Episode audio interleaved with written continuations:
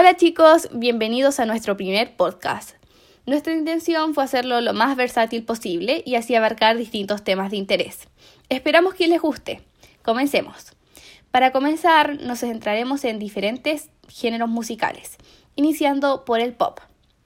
Derivada del rock and roll, la música pop se origina en el año 1950, aunque su verdadero auge se dio en los años 80, con artistas como Madonna o Michael Jackson, considerados la reina y el rey de este género musical. En la actualidad, algunos de los artistas más representativos de este género musical son Britney Spears, Lady Gaga, Katy Perry, Christina Aguilera, Shakira, Beyoncé, Robbie Williams, entre muchos otros.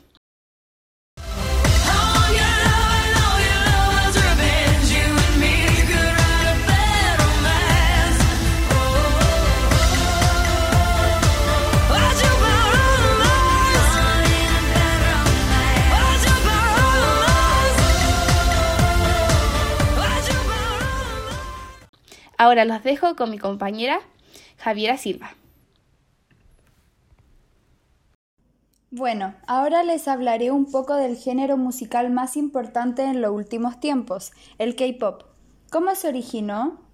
Fue en esta década cuando surgieron los primeros grupos coreanos con cierta tendencia a sonidos occidentales. De esta manera el debut de Sao Taiji and Boys y otros grupos de hip hop hicieron que todo comenzara a tomar forma. El éxito cosechado por ellos y por grupos similares como Panic marcaron las bases de la generación de K-pop que actualmente conocemos. ¿Cuáles han sido las bandas más importantes? En el 2000, el K-pop comenzó a expandirse a una velocidad espectacular. También Rain consiguió ganar mucha popularidad. Bien, es cierto que un punto de inflexión bastante memorable llegó allá por el año del 2012 de hecho, logró impactar en los principales medios occidentales con una canción, Gangnam Style de PSI. El K-pop ahora se está convirtiendo en el género musical más importante, ya que conocidas bandas como BTS, EXO, Monsta X, Twice o Blackpink, entre otros, están logrando sentar las bases de una nueva generación. Sus giras mundiales están adquiriendo datos estratosféricos y, en definitiva, se están convirtiendo en una leyenda viva en la industria musical. Un ejemplo claro lo vemos en Leslie Grace y su colaboración con Super Junior. Su futuro cada vez se encuentra más extraordinario, ya que uno puede apreciar mucha originalidad en sus bandas. Algunas de sus noticias de último momento son Blackpink revela sus canciones favoritas en playlist personalizada de Spotify.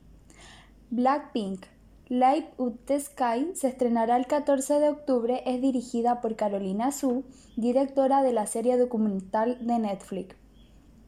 BTS estrena su MV de Dynamite. Revive el evento oficial en Fortnite. Dynamite de BTS ha sido el más rápido en alcanzar los 400 millones de vistas en la historia de YouTube, dándole una vez la victoria a este grupo de los siete chicos. Debuta nuevo grupo de Beat Hit en Hippen. Y Twice confirma la fecha de su nuevo comeback. Pero, ¿cuáles son los nuevos grupos de K-pop que debutarán próximamente? Ghost Night es un grupo masculino de la empresa Maru Entertainment. Está compuesto por nueve idols. Union Wave Entertainment anunció el debut de Prisma, su próximo grupo femenino compuesto por cinco idols. Y Dripping es el nuevo grupo de Woohoo Entertainment. La empresa ya reveló algunos detalles de la banda masculina. Se planea que los siete idols debuten antes de finalizar el año.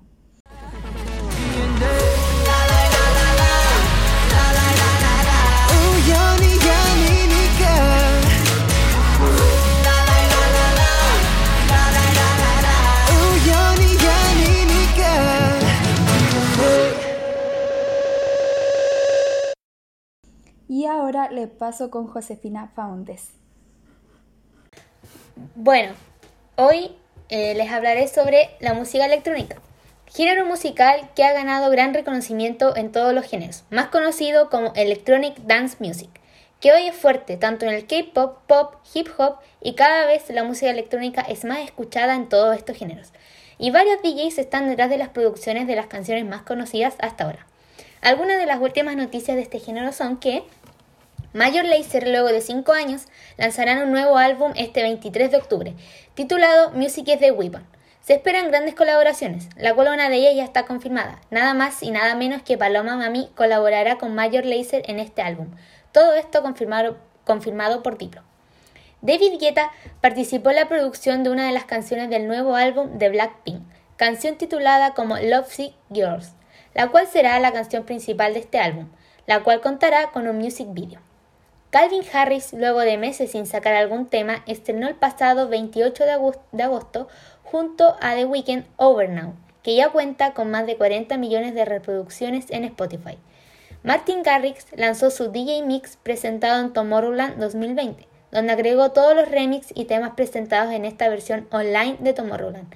El remix más esperado fue Someone You Love de Luis Capaldi, el cual no lanzará oficialmente como remix, pero sí lo compartió en este DJ Mix que se encuentra disponible en iTunes.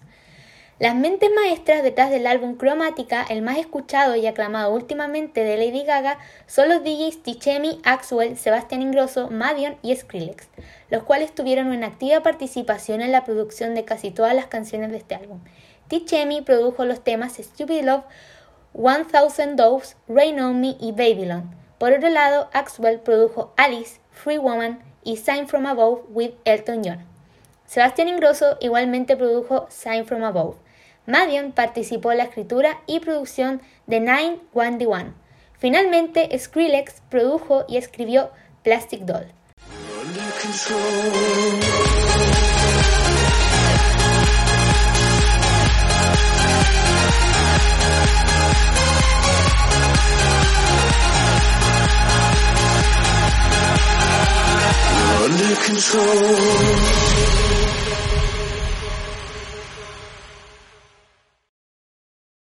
Ahora los dejo con mi compañero Martín Magaña.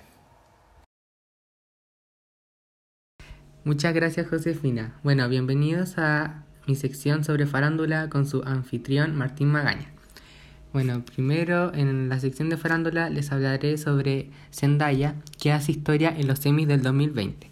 A sus 24 años, la actriz Zendaya hizo historia en los semis, convirtiéndose en la actriz más joven en ganarse Mejor Actriz Principal en drama por su papel en Euphoria. Además, se convirtió en la segunda mujer de ascendencia afroamericana en ganarse dicho premio, después de la actriz Viola Davis en 2015 por su participación en How to Get Away with Murder. Bueno, también tenemos que Gigi Hadid y Zayn le dan la bienvenida a su primera hija. El cantante Zayn dio la noticia mediante un post en Instagram con la fotografía de la mano de su hija y la mano de este artista.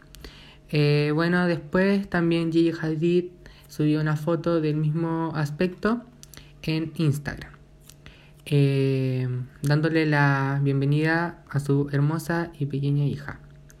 Bueno, los rumores comenzaron a mediados de marzo de este embarazo y en abril la misma modelo confirmó el rumor. Bueno, también tenemos que Kim Kardashian tiene todo listo para su divorcio con Kanye West. Bueno, medios aseguran que desde que Kanye en su campaña por presidente de los Estados Unidos reveló que con Kim Kardashian eh, consideraron abortar a su hija Northwest, ella decidió separarse y divorciarse. Bueno, también tenemos que Tom Cruise viajará al espacio para su película en 2021. El actor irá al espacio en colaboración con Elon Musk, el fundador de SpaceX y la NASA. Tom Cruise será el primer actor de Hollywood en grabar fuera de la Tierra. Irá a bordo de la cápsula SpaceX Crew Dragon y viajará a la Estación Espacial Internacional el próximo año. Según Space Shuttle Almanac, finalmente hay fecha para la aventura, que será en octubre del 2021, y también viajará con el director de cine de 55 años Doug Lyman, que estará encargado del proyecto. La aeronave que, llevará al actor y director será con el astronauta veterano Michael López Alegría. También ya cuenta con productora de primer nivel, Universal Pictures. Según los cálculos del, según los cálculos, el filme podría costar cerca de unos 200 millones de dólares. Y la última noticia que les tengo sobre farándula es que Nicki Minaj ya se convirtió en mamá. La rapera de 37 años dio luz el día miércoles en Los Ángeles. Recordemos que Nicki en julio dio a conocer la noticia con un post en Instagram con los hashtags preggers o embarazada. Y recordemos que ella y su esposo están juntos del 2018 y fue en octubre que se casaron. Su relación causó mucha polémica por los antecedentes criminales de Kenneth. Su esposo es un criminal convicto de violación a una chica de 16 años cuando él tenía 15 y también pasó 7 de los 10 años de cárcel tras la reja después de declararse culpable por homicidio involuntario. Pero a pesar de ello siguen juntos. Nikki siempre expresó que se quería convertirse en mamá. Ella había hablado en muchas entrevistas sobre su sueño de casarse y tener una gran boda, pero su mayor deseo era ser madre y tener una familia. Bueno, eh, ella no es la única que se hizo, convirtió en mamá en cuarentena o en pandemia. Bueno, también está eh, Gigi Hadid, como dije, Katy Perry y Sophie Turner. Eh, bueno, ahora nos introduciremos al ámbito cinematográfico iniciando con Antonia Enrique. Se despide el mismísimo Martín Magaña. Muchas gracias Martín. Ahora les hablaré acerca de algunas series. En la actualidad, una de las series más reconocidas a nivel mundial es Anne E o Anne con una E. Es una serie de televisión canadiense basada en la serie de novelas Ana de las Tejas Verdes, escrita por Lucy Mont Montgomery. La serie consta de un total de tres temporadas, formando estas un conjunto de 27 episodios. Se remonta al año 1896 en la isla Príncipe Eduardo, cuando los hermanos Matthew y Marilla Cuthbert, ya de avanzada edad, deciden adoptar a un niño del orfanato, para que éste les ayude con las tareas de su hogar. Matthew fue a recoger al niño a una estación de tren cuando para su sorpresa se da cuenta que habían enviado a Anne Shirley, una niña de 13 años.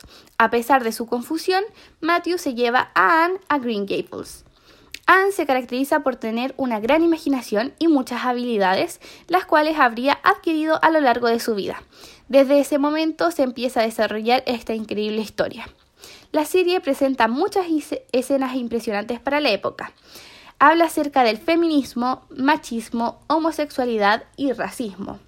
El ambiente en el que se desarrolla la serie es fantástico, al igual que la música presente en ella. Además, como acabo de mencionar, la música presente en esta serie nos genera variados sentimientos. Ahora les mencionaré un claro ejemplo de esto.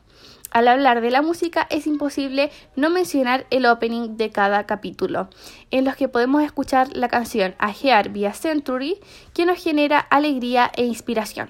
Además, la producción complementa esta increíble canción con una serie de imágenes y mensajes motivadores. Si aún no has visto esta serie, sinceramente te recomiendo hacerlo, ya que no te arrepentirás.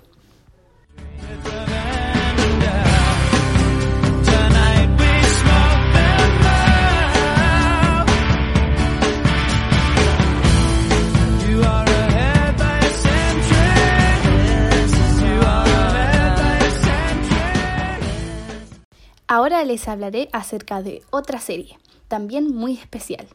Pocas personas no han visto la popular serie Grey's Anatomy. Si ustedes forman parte de este grupo, los introduciré un poco a la trama principal. Para comenzar, debo mencionar que es una serie estadounidense creada por Shonda Rhimes y protagonizada por Ellen Pompeo se estrenó el 27 de marzo del 2005 en la cadena ABC y narra el día a día de los cirujanos en un ficticio hospital de Seattle, aunque la serie realmente se rueda en Los Ángeles. La serie ha alcanzado un gran éxito comercial y elogios de la crítica. El primer episodio fue visto por más de 16 millones de espectadores y el final de la primera temporada atrajo a más de 22 millones de espectadores. La serie ha recibido varios premios, entre ellos están el Globo de Oro a la mejor serie drama en el 2006 y también un premio por la mejor actriz de drama entregado a Catherine Haig. Es cierto que la serie se presentan algunas escenas que nos rompen por completo el corazón y la música que acompaña estas escenas no nos ayuda demasiado. Ahora les menciono algunas de estas canciones. Chasing Cars The Snow Patrol, All I Need The Matt Kearney, Falling Awake The Gary Jules, Make This Go On Forever The Snow Patrol, Keep Breathing The Ingrid Mitchelson. If I lay here, if I just lay here, would you lie with me and just forget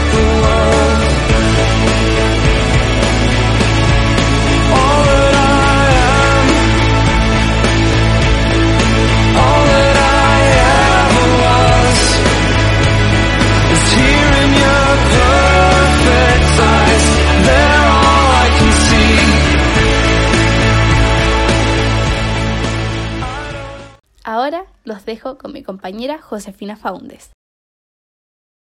Ahora les hablaré sobre Rápidos y Furiosos, la saga más aclamada de la industria, contando con su película Rápidos y Furiosos 7 como una de las más taquilleras de la historia.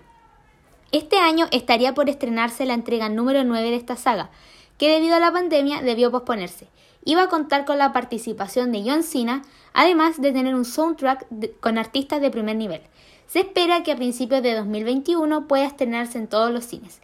Película la cual contará una historia un poco diferente a lo que se mostró en la entrega número 8, siempre contando con la participación de Vin Diesel, Michelle Rodríguez, Ludacris, Dwayne Johnson, Jason Statham, Tyrese Gibson y Natalie Emanuel, como parte de la conocida familia que Dominic Toretto siempre menciona lo importante que es.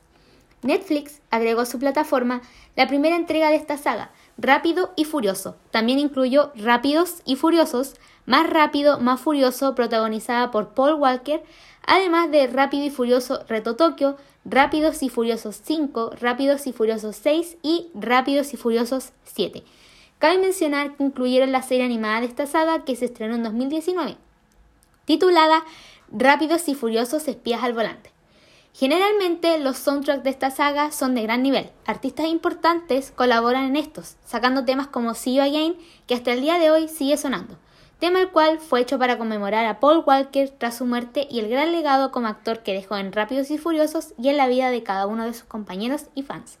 En esta sección hablaremos del soundtrack de la entrega número 9, el cual ya se dio a conocer. Los temas confirmados son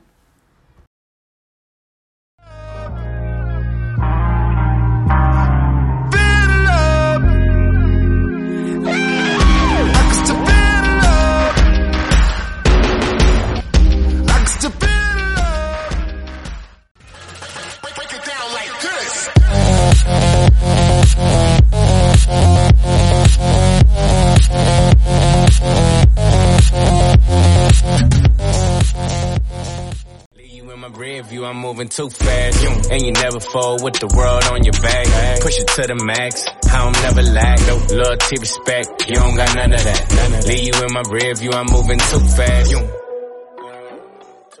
Ahora hablaremos de Naruto, el anime más visto en lo que llevamos de confinamiento. Mucha gente ha decidido verlo y unirse al mundo del anime. Cuenta con 220 capítulos y su continuación es Naruto Shippuden con 720 capítulos. Perfecto para verlo esta cuarentena. Comenzó su misión en 1999. Terminó su misión con Naruto Shippuden en 2017 para luego hacer una continuación con una historia un poco diferente centrada a los hijos de Naruto, secuela llamada Boruto, que actualmente sigue en emisión. La historia original del anime se centra en Naruto, un niño sin padres que quiere convertirse en Hokage, pero no tiene talento y desarrolla mal los jutsus. Siempre fue rechazado por la sociedad, ya que en su cuerpo tiene sellado una especie de demonio que puede causar la destrucción total de la aldea. A medida que avanza el tiempo, logra ingresar a la academia para entrenar junto a su equipo donde conoce a Sakura, Sasuke y su instructor Kakashi. Juntos pasarán aventuras, desarrollarán misiones, pero todo cambia cuando Sasuke de- decide irse de la aldea para matar a su hermano, y ocurre un cambio muy grande en Naruto, que procura convertirse en el mejor ninja de toda la aldea y traer a Sasuke de vuelta. Ya Naruto Shippuden, Sakura y Naruto son adolescentes que intentan buscar a Sasuke. Así finalmente se va dando la trama de Naruto Shippuden y posteriormente Boruto, donde los protagonistas son los hijos de Naruto. En su mayoría todos los personajes son padres. Aún se desconoce el final de Boruto. Sin embargo, muchos fans están descontentos con la creación de esta secuela, ya que la encuentran aburrida o que simplemente es mucho relleno para un anime que ya debió terminar hace mucho. Dejando la trama de lado, a continuación algunos openings más conocidos y memorables de todo Naruto.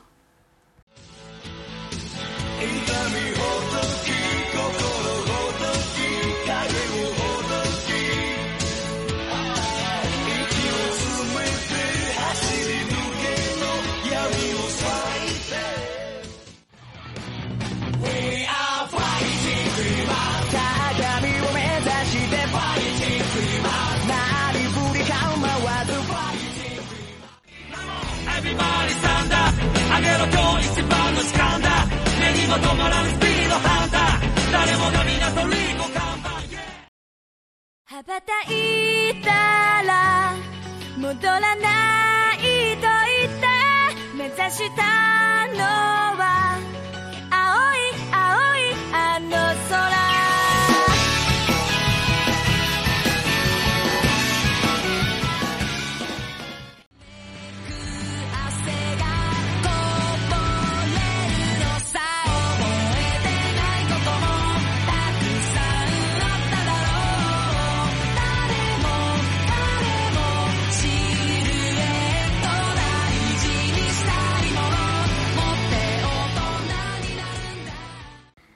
Ahora los dejo con mi compañero Martín Magaña. Muchas gracias Josefina. Bueno, eh, yo les hablaré sobre dos películas.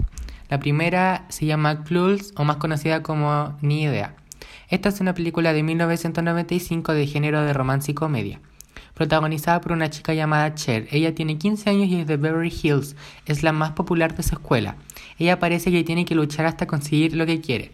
Le gusta vestirse a la moda y ayudar a las personas antes de ayudarse a ella misma como por ejemplo ayudó a su profesor de debate a encontrar el amor, aunque solo para subir las notas de sus compañeros y de ella. Ayudó a una estudiante nueva a ser popular y estar a la moda. Y ahora Cher descubrirá el amor de este, que es de su inepto pero súper atractivo, ex hermanastro. Y esto está muy fuera de onda. Bueno, la canción de la cual hablaré se llama Kids in America. Esta canción sale en la intro de la película y se muestra la vida de lujos que tiene Cher. Bueno, y la segunda película de que les hablaré se llama The Kissing Booth o más conocida como El stand de los besos. Esta película es de género de comedia romántica y bueno, primero les hablaré sobre la primera entrega antes de la segunda. Bueno, la primera entrega se trata de una chica llamada El Evans que está enamorada del hermano mayor de su mejor amigo Noah Flynn. Bueno, Noah y él tienen un amor en secreto, ya que eh, su mejor amigo Lee Flynn no aprobaría esta relación, ya que desde que son pequeños tienen estrictas reglas y en una de ellas sale que no que se prohíben estar con los familiares de la persona. A esta se refiere. Bueno, eh, mientras cursa la película, tienen el amor en secreto hasta que Lee descubre que están juntos. Bueno, este obviamente desaprueba la relación, pero al final ya la aprueba. Eh, bueno, la segunda entrega eh, ya están de novios y es el verano. Bueno, Noah se tiene que ir a estudiar, se va a Harvard y él está en su último año de escuela. Bueno, aquí hay un poco de, de trama porque, o sea, él tiene un conflicto de que no cree que esta relación dure mucho por la distancia. Bueno, mientras cursa la película llega un alumno nuevo llamado Marco, que este hace dudar mucho por la relación de él y Noah. Eh, si no funcionará. Bueno, la canción que hablaré en esta película se llama Walk to the Moon, que esta hace sentir a los espectadores que hay una chispa encendida entre ellos o algo muy especial entre él y Marco. Bueno, esta canción sale cuando los personajes Marco y él están bailando en una competencia de baile por un premio mayor y se nota que hay mucha química entre ellos.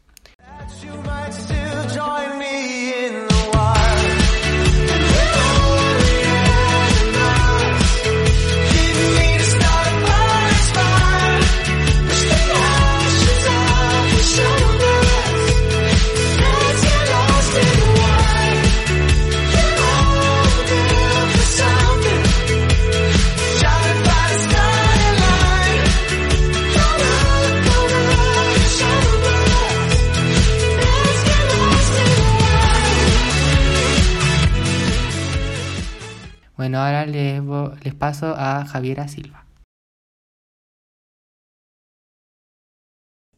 Bueno, ahora les hablaré de mis dos series más favoritas, Jardín de Meteoros y Alexa y Katie. Empezaré por Jardín de Meteoros. Su estreno fue el 2018 y se trata de que Shanghai va a la Universidad de Minye, la escuela privada exclusivamente para gente rica. Además de ser mirada con desprecio por sus compañeros millonarios, ella ha hecho enfurecer al líder de los F4, Dao Mingxi. El F4 está formado por Dao Mingxi, Hua Lei, Jiang Qimen y Feng Maxua, que son los herederos de las cuatro familias más ricas, y ellos donan mucho dinero a la escuela, así que absolutamente nadie se atreve a desafiarlos. Shanghai ha sido la única de la escuela que se ha atrevido a enfrentarse a Don y eso hizo que en él despertara un interés hacia ella. No obstante, su continua tortura hacia ella ha hecho que ella lo odie, y también que ella se haya enamorado de Hua Lei, quien constantemente la ha estado ayudando con sus problemas. Al final, Shanghai se enamora de Don pero su amor tendrá obstáculos en camino sobre la madre de Domingxi que se interpondrá entre ellos. Hay que recordar que esta es una nueva versión del éxito taiwanés producida por Angie Chi. Se basa en la manga de Chicos ante Flores de Yoko Kamio. ¿Pero quién es Yoko Kamio?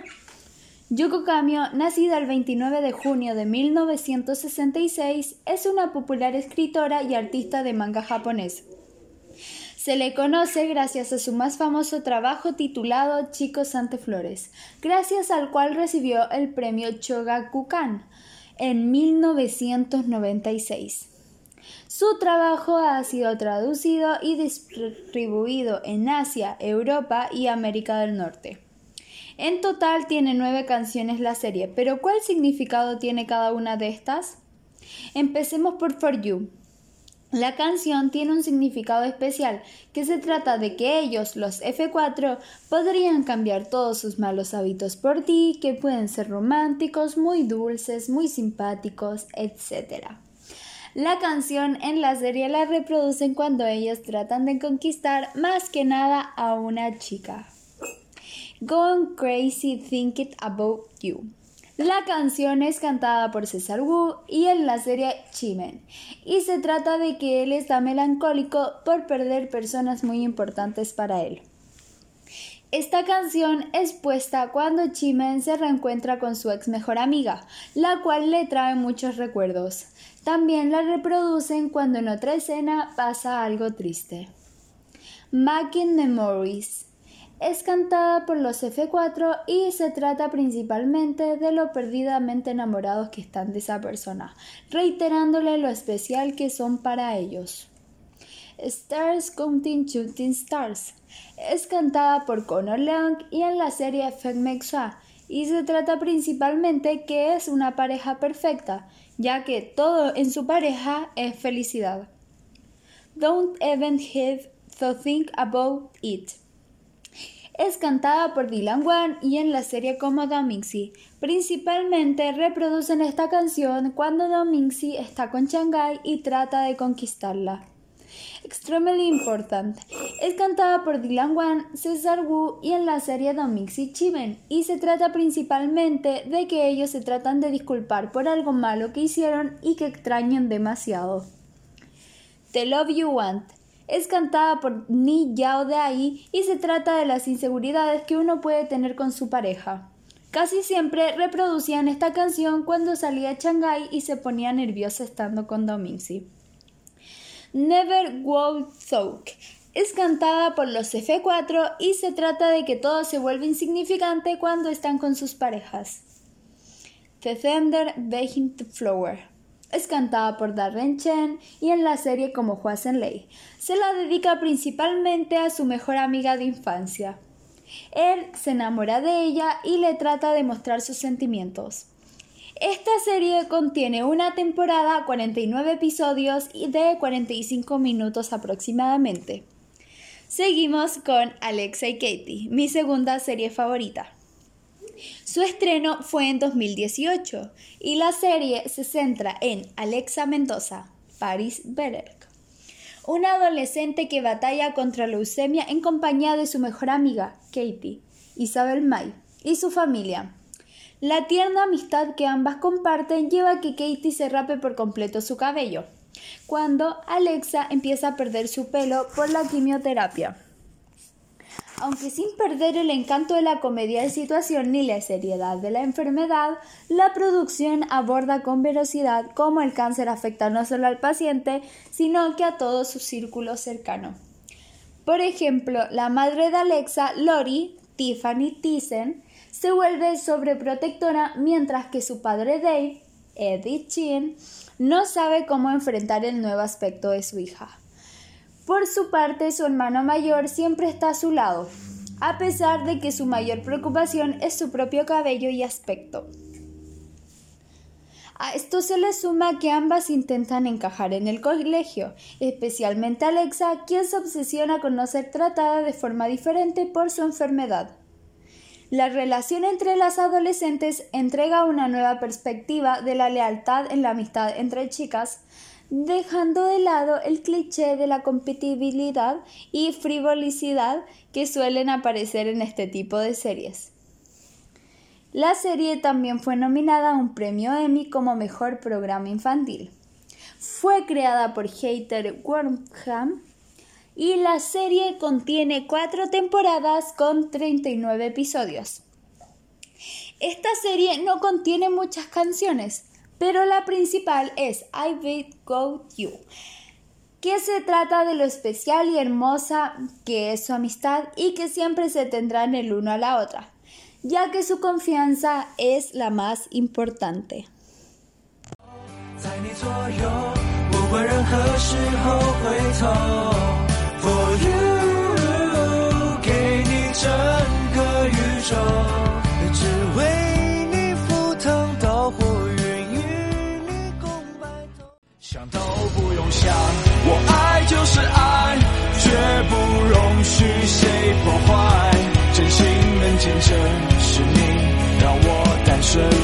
敢。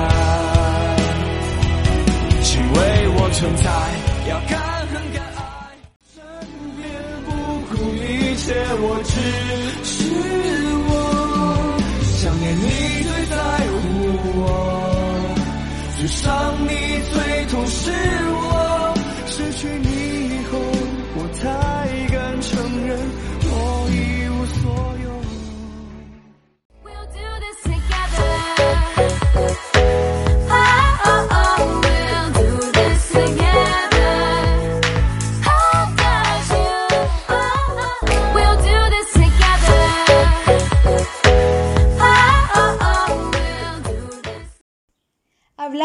otro tema totalmente diferente, ¿cuáles van a ser los futuros lanzamientos de Blackpink? ¿Cómo se originó Blackpink y cuál es su futuro lanzamiento? Todo empezó cuando la compañía publicó en su cuenta una foto de las cuatro juntas haciendo oficial la identidad de la nueva girl band Blackpink, la cual en un principio iba a llamarse Pink Punk. Blackpink, por tanto, nació a principios de agosto tras haber estado en GY Entertainment más de dos meses promocionándolas. Después de esto, no fue hasta junio del 2017 cuando Blackpink publicó su nuevo sencillo As If It's Your Last, con el que consiguió ni más ni menos que tres récords de seguido. Con el lanzamiento de esta nueva canción, logró muchos seguidores de la Girl Pan, los que han escuchado en Plucle en nuevo single. Tanto que debido a sus visitas han logrado que Blackpink sea la banda con el video de YouTube que más rápido ha alcanzado los 100 millones de reproducciones, lográndolo en apenas 60 horas. De esta forma, Blackpink destrona a su antecesor Gangnam Style, quien necesitó 6 días para alcanzar dicha cifra. Blackpink con su nueva canción superaba a Ariana Grande y se colocaba en primer puesto al haber conseguido 56.7 millones de reproducciones en 24 horas. Blackpink es sin lugar a duda uno de los grupos de K-pop más influyentes y exitosos en los últimos años. Y es que la girl band formada por las cuatro chicas surcoreanas Lizzo, Jennie, Jisoo y Rose no paran. Las redes sociales de Blackpink revelaron que el material discográfico de la chica se llamará The Album y se estrenó el 2 de octubre. Para este anuncio se publicó una imagen en los colores negro y rosa donde vemos una elegante corona brillando y capturando el estilo del grupo de GY Entertainment.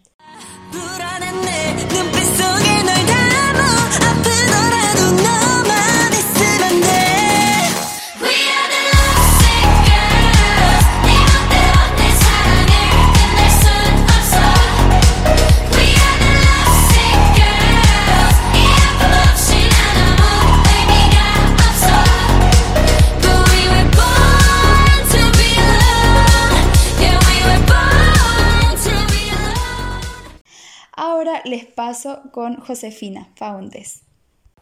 Gracias Javi. Yo hablaré sobre los futuros lanzamientos de BTS. BTS hace poco anunció su comeback para el 20 de noviembre con su nuevo álbum B, donde todos los miembros estuvieron presentes en la escritura, idea y producción de cada canción. Declaran que, incluso en esta nueva normalidad, nuestra vida continúa. Es el mensaje de apoyo hacia los fans y el mundo. Este álbum es mucho más especial que el resto, ya que BTS estuvo involucrado tanto en el diseño y composición a través del álbum descubrirás sentimientos, emociones y profundas reflexiones de BTS, mientras experimentan ser el espectro musical más rico. Pronto abrirán las preventas para que todas las fans puedan adquirirlo si desean. La meta que se han propuesto las ARMYs, las fans de BTS, para este comeback son 115 millones de visualizaciones al music video en 24 horas, 7 millones de preórdenes, entrar en el primer lugar del Billboard Hot 100 y en los primeros charts musicales, tanto de Billboard como Spotify e iTunes. Y por último, entrar en el top 1 en 110 países, tanto en el álbum como en la canción principal. Y me despido de esta sección con un extracto de Dynamite, que ya lleva cuatro semanas en el top 1 de Billboard Hot 100.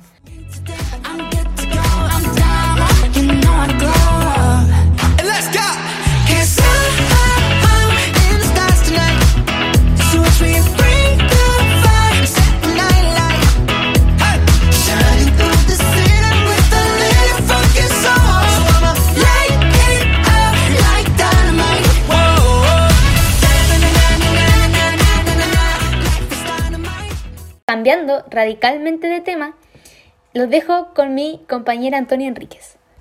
Muchas gracias Josefina. Ahora les hablaré de una temática de importancia nacional, el plebiscito. El plebiscito nacional de Chile del 2020, denominado oficialmente Plebiscito Nacional 2020, será un referéndum convocado en Chile inicialmente para el 26 de abril de 2020 y posteriormente fijado para el 25 de octubre. Esto debido a la pandemia de la enfermedad de coronavirus. Este se origina con el objeto de determinar si la ciudadanía está de acuerdo con generar un nuevo proceso constituyente para crear una nueva constitución y determinar el mecanismo para dicho proceso. Fue propuesto por un acuerdo entre la mayoría de los partidos políticos chilenos, anunciado el 15 de noviembre del 2019, tras más de un mes de diversas manifestaciones en todo el país. Este será el primer plebiscito nacional chileno desde 1989, cuando se realizó un referéndum donde se aprobaron reformas a la Constitución Política de la República promulgada en 1980, durante la dictadura militar de Augusto Pinochet, y por lo tanto será el primero y hasta el momento único celebrado durante los gobiernos democráticos que le siguieron al régimen de Pinochet. Ahora los dejo con mi compañera Josefina Fauntes. Muchas gracias Antonia. Yo hablaré respecto al apruebo y rechazo, que son las dos opciones para eh, mantener o cambiar la constitución. El apruebo consta de cambiar la constitución, empezarla desde cero, con la participación total del pueblo, donde se propone implementar equidad de género, mejores pensiones, salud digna y limitar la participación de los políticos en el Congreso. Por eso, invitan a votar apruebo y convención constitucional.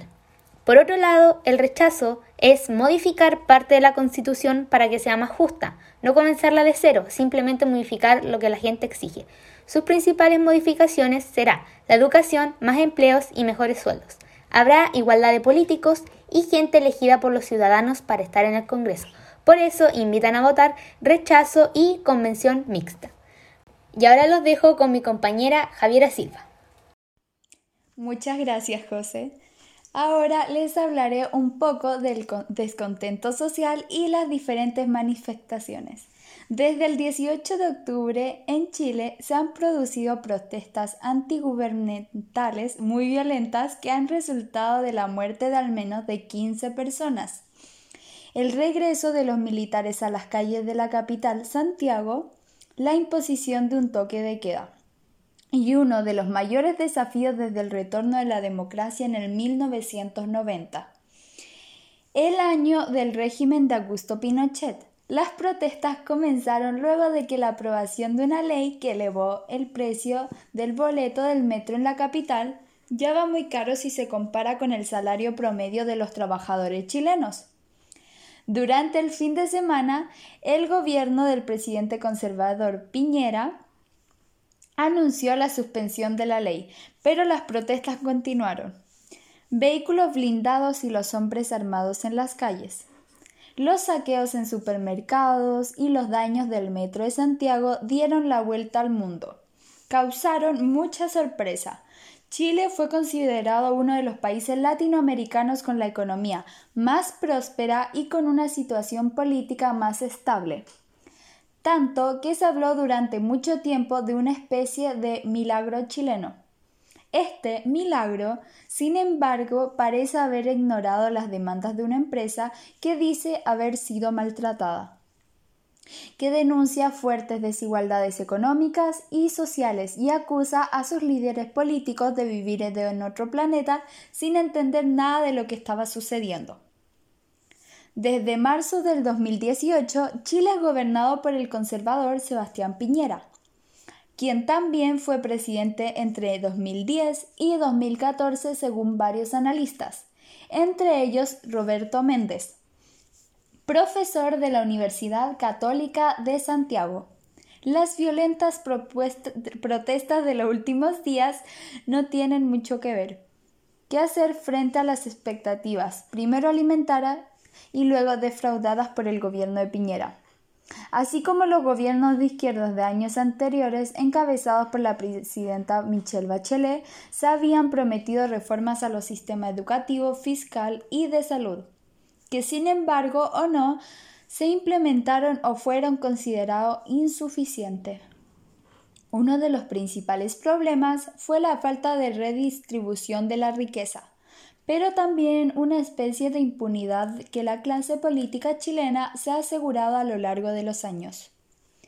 Algunos temas que provocaron más descontento social fue escándalos de corrupción, criminalización de movimientos estudiantiles, alzas en servicios básicos, sistemas de pensiones y salud y desigualdad crónica.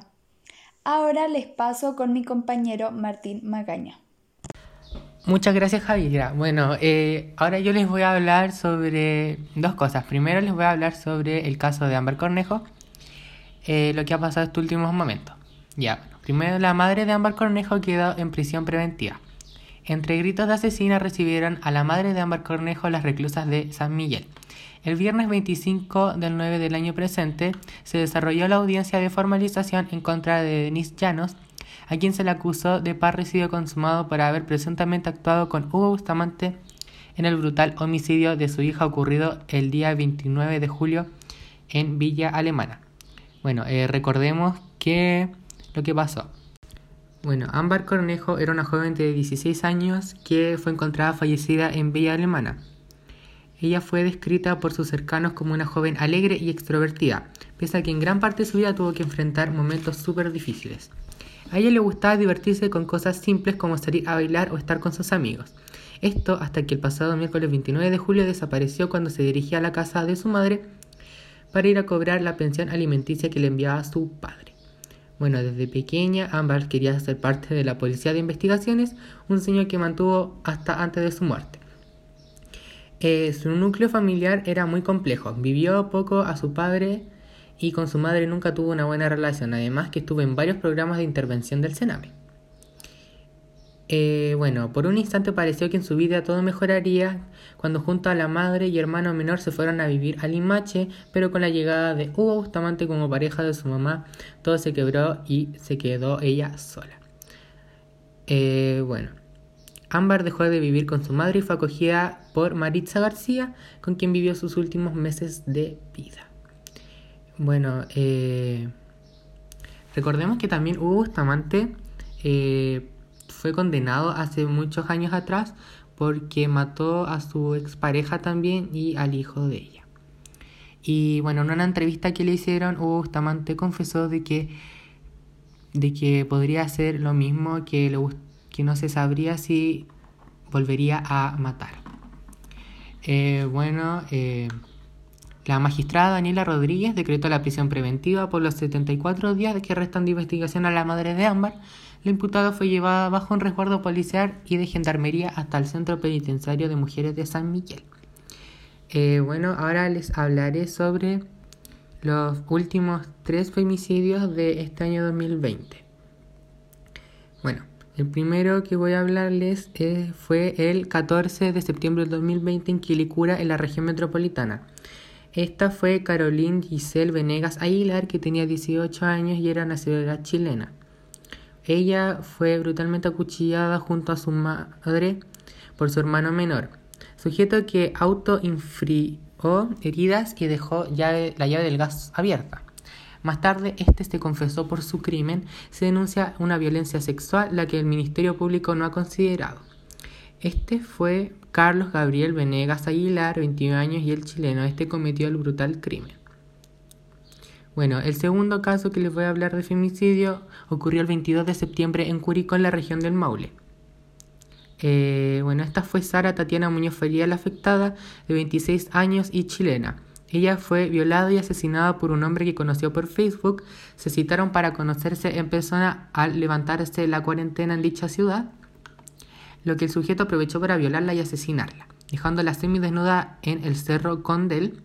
Dado que el agresor abandonó su celular en el lugar, fue detenido durante la tarde. Se le está formalizando por violación con homicidio en el lugar de la nueva figura de violación con femicidio.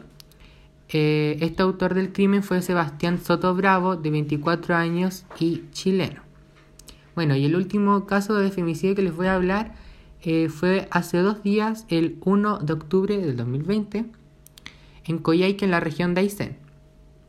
En la afectada fue Julia Au- Aluéndigo Mancilla Vargas, tenía 21 años. Bueno, ella fue violada y apuñalada en su casa por su primo. La PDI indica que es clara la intervención homicida de terceros y que se le, se le investiga violación por la criminodinámica del hallazgo.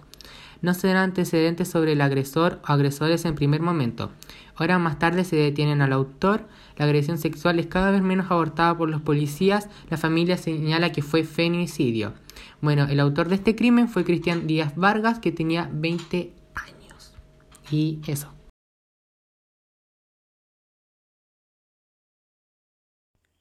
Bueno, y aquí concluimos con nuestro primer podcast. Sinceramente les queremos dar un agradecimiento a todos quienes se dieron el tiempo de escuchar este trabajo. Y ahora les daremos un consejo de vida. Y recuerden, Siempre esperen Lo inesperado.